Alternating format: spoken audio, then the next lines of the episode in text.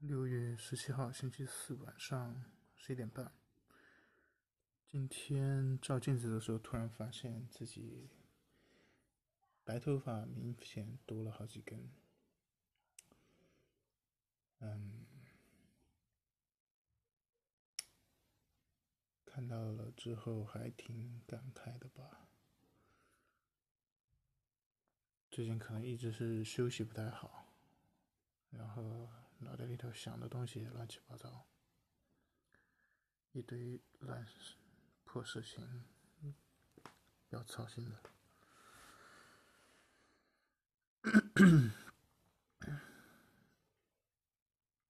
然后说一下昨天那个王思聪的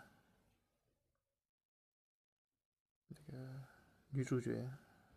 张一宁吧，他昨天的直播收入据说已经超过了一百万，然后累计观看的人数超过了，说是一千万，但实际上应该播放量我估计没有那么大，但是也算是比较大的，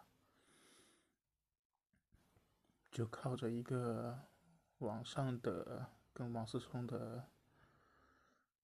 新闻，然后一场直播，瞬间就能够有这么大的收益，真的是血赚。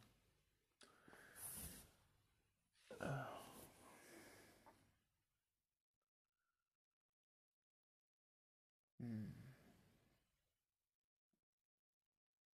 然后对，今天我把我的安卓手机升级到了一个新的系统，因为我用的是。Vivo 的手机，它在去年下半年的时候发布了一个新的手机操作系统，是叫做 Origin OS。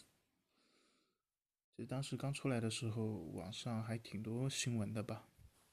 因为我这个手机不算是比较新款的手机，所以不是第一时间可以更新，直到最近这段时间才开始推送。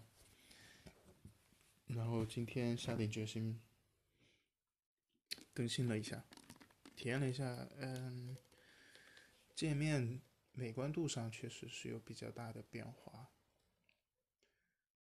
嗯，然后它所谓的所谓原子组件的这个功能呢，我没有非常深度的体验，但是从我现在的认知感觉来说，有一点点过于概念化。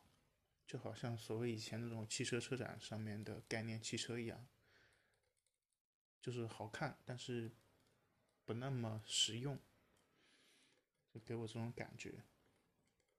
所以我还是切换到正常的模式，只是 UI 界面细节层面确实有一些些优化调整。啊，系统整体也算比较稳定。嗯，可能唯一。不太好的点，我感觉是流畅度上变得慢了一些，可能是因为新的 UI 界面，然后新的这个呃主题占资源的情况会大一些，所以会系统响应速度会有一些些拖慢。另外再就是耗电情况，暂时。还不是很确定吧，但是可能还是会有影响的，多少？这个是我今天使用了大概半天之后的一个体验吧，简单的说一下。嗯，如果也有用 OPPO 手机的，那，嗯，还算是建议升级吧，至少没有大的毛病。然后也有一点点新鲜感，比起它原来的设计，就即便是原有的桌面，在设计感上也会好一些。默认的背景壁纸也还比较好看。嗯，大概就是这样。OK，就到这么晚安。